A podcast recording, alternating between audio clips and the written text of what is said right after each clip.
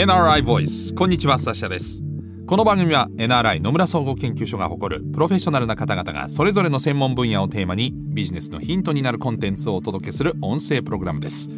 今回もお話を伺っていくのは IT マネジメントコンサルティング部長松信智彦さんです。よろしくお願いします。はいよろしくお願いします。松信さんは IT を軸に組織改革や戦略策定またガバナンス確立やサービスマネジメント改善加えて企業の情報子会社の改革など数多くのプロジェクトを手掛け企業のデジタル変革に向けたコンサルティングや情報発信を行っていらっしゃいます。えー、それでは、えー、このシリーズではですねデジタルケイパビリティをテーマにお話を伺っているんですが今回はどんなお話でしょうか？はい今回はデジタルビジョン構想力です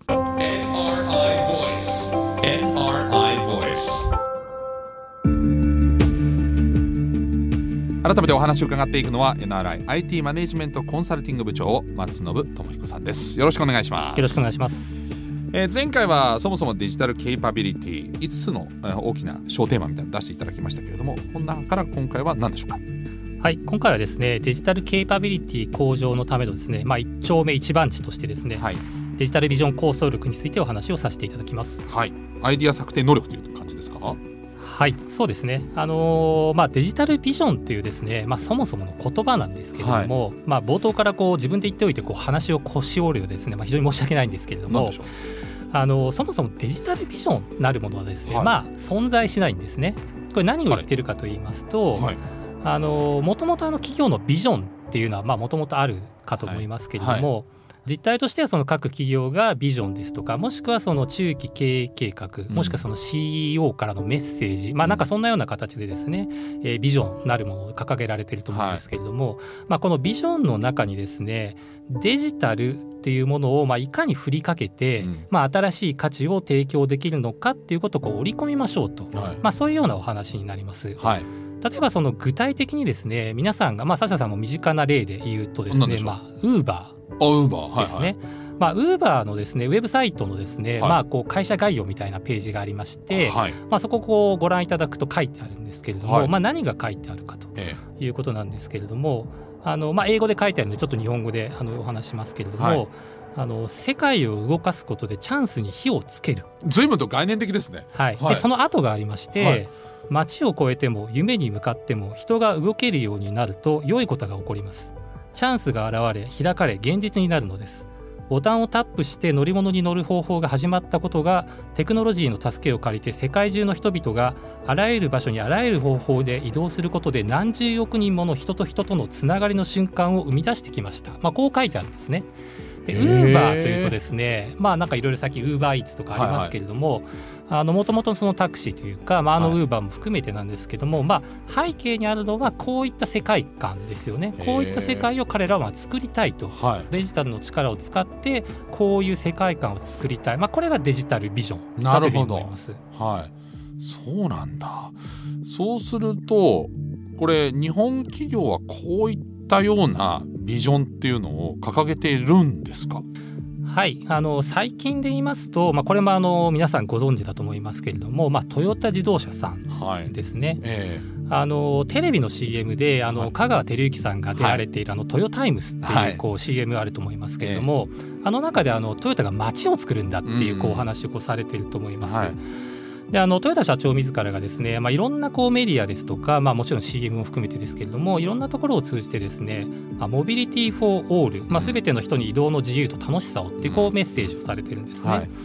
であの最近やはりあの豊田さんがよくおっしゃっているのが、まあ、自分たちはモビリティカンパニーになるんだとこういうようなことをおっしゃっていましてモビリティですとかこのまちづくりっていうことを、まあ、自動車会社なんだけれども、そうではなくてこうデジタルの力を使ってモビリティカンパニーまちづくりをやっていくんだ、うん、これも一つのデジタルビジョンなのかなというふうに思っています。なるほどつまり車を作って届けるだけの会社じゃないんだよともはや。それを通じて世の中をどう変えるかでそこにデジタルも絡んでくると、はい、いうことなんですね。あのそうすると、まあ、デジタルビジョンえー、もしくはまあそのデジタルを交えての、えー、企業のビジョンだと思うんですけどそういえばうちの会社はあんまりそういったものがないなという時に構想するその手順というか手立てみたいなものっていうのはどう考えればいいんですか？はい。あの手順の前にですねあの、まあ、非常に大事なポイントとして、はい、このビジョンを作る時にですね、まあ、トヨタさんにしてもウーバーにしてもまあそうなんですけれども社会全体の目線で、まあ、世界観っていうのをこう語るということ、うん、それからやっぱりそのワクワクするようなこの未来ですね、うん、まあ、こういったものをこの織り交ぜていくっていうのがまず非常に重要なことだというふうに思います。確かにウーバーとかも別にあの移動のタクシーの料金を安くするって言ってるわけじゃないんですもんね。はい、そうですね、えー、はいであの逆にですねこう一番こうやってはいけないこのデジタルビジョンのその構想の仕方っていうことになるとこんな会社さんはないかもしれませんけれども、まあ、例えばその会社の広報部さんみたいなところにですね、まあ、とりあえずこう3つぐらいこう案を考えてよというような形でそれをこう経営会議でまあどれがいいみたいな形でですね、まあ、こんなようなやり方ってもちろんこう周りよくはないですよね。はい、であのなんでそんなことをお話しているかというとあの今年のですね、まあ、ダボス会議ってあの世界経済フォーラムのやつがありますけれども、はいその中の今回のそのテーマというのはグレートリセットっていうこうテーマが設定されています。大いなるリセット、はい、まあ再起動とか。はい、で結局その100年にこう一度ぐらいの今やっぱり変革が来ているというのは、これも世界中のおそらくこう共通認識だというふうに思いますけれどもあのこういったその前提に立って新しいそのデジタルビジョンを作っていくってこんなようなですねやっぱりその心構えというのがまず大事なことかなというふうに思います。はい、で具体的にですね、まあ、どんな形でそのデジタルビジョンをこう作っていくのかっていうことなんですけれども、はいあの例えば私がですね、まあ、ご支援させていただいた、まあ、とある企業さんにおいてはですね、はい、まあ、30年先のですね社会ですとか生活、はい、技術、まあ、こういったことを、まあ、ある程度こう予見をしながら、まあ、そこから逆算して、自分たちがまあどういう未来を作っていきたいんだということ。それから逆にですね、自分たちを振り返って、まあ、この会社は非常にこう歴史の長い会社で、はい、もうあの創業100年の会社なんですけれども、はい、その100年前に創業者がどんな思いで何を求めてこの会社を作ったのかっていうことを逆に振り返ってですねこの未来と30年先の未来と100年前の過去のこの交点のところに、はい、まあ、新しいビジョンを作ろうと。まあ、こんなことをやったんですね。で大事なのはもう単にあのデジタルビジョンなので技術、まあ、新しい未来を考えればいいかというとそういうことではなくて既存のその大企業がもともと持っているやっぱり価値これがあると思いますのでこれを改めて振り返った上で、えー、しっかりと盛り込んでいくと、まあ、こんなようなことが大事なのかなと思っています。まあ、やることないからデジタルで何かやってみようかって話じゃないってことですよね。ないということですね。ね、はい、その今会社の理念っていうのはその創業当時からどこまで達成できてあと何がデジタルを加えるとまあさらに加速させることができるかっていう、まあ、発想ということですね。はいそうなってくると会社で、まあ、さっきはその広報部で考えるのを経営会議で決めるのは最悪なパターンだって話もありましたけどどうやってその、まあ、みんなで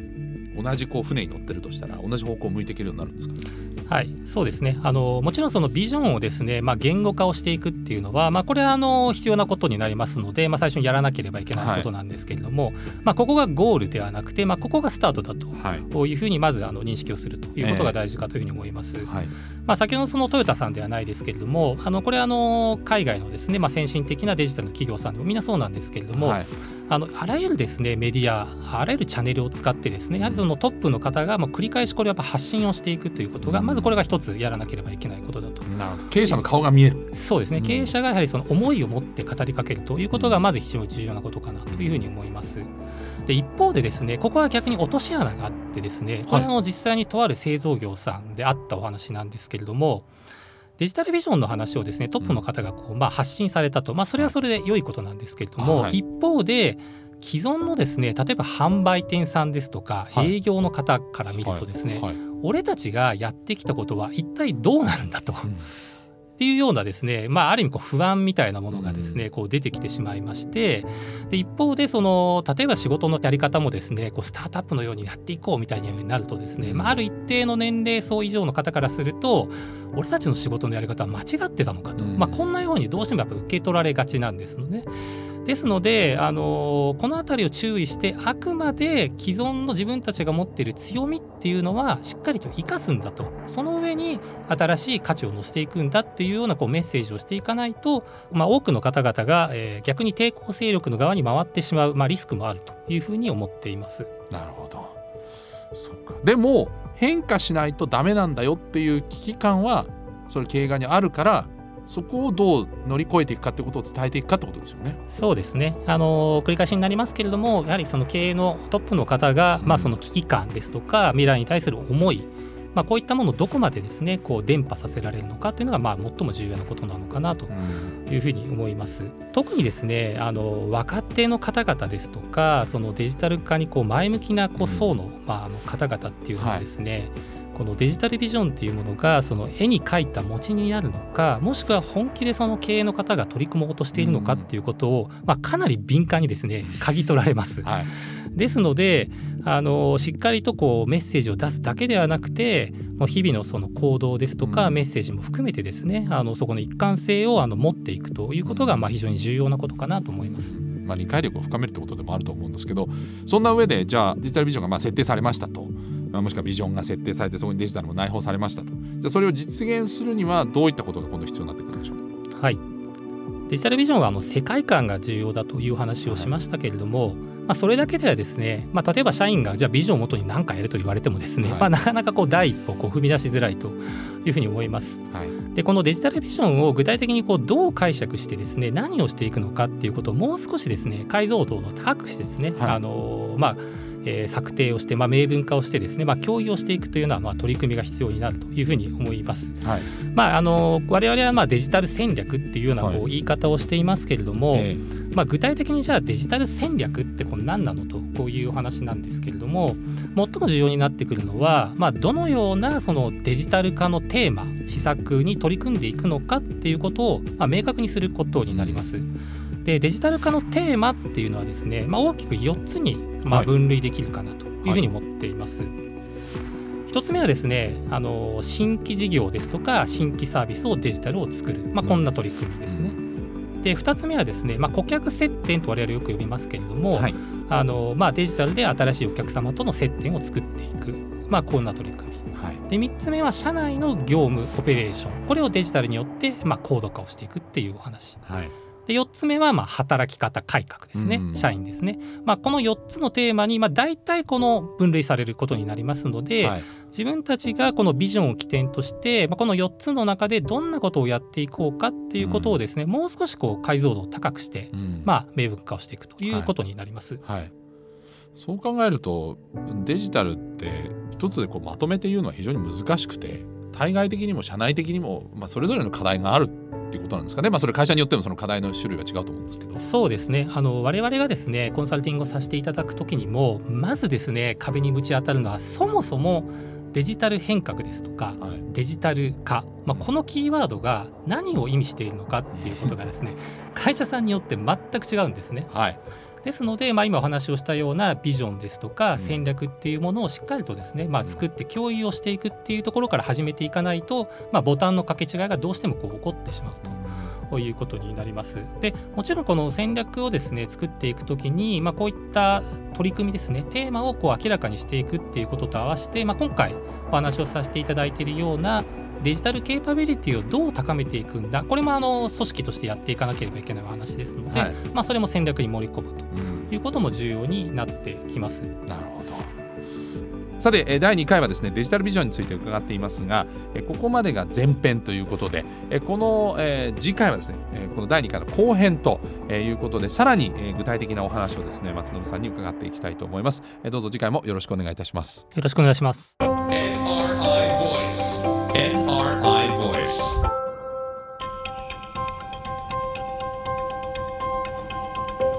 NRI Voice この番組は Apple や Google などのポッドキャストのほか NRI のウェブサイト内からもお聞きいただけます。NRI Voice で検索をしてチェックしてください。引き続き松延さんにお話を伺っていきます。ナビゲーターはサッシャでした。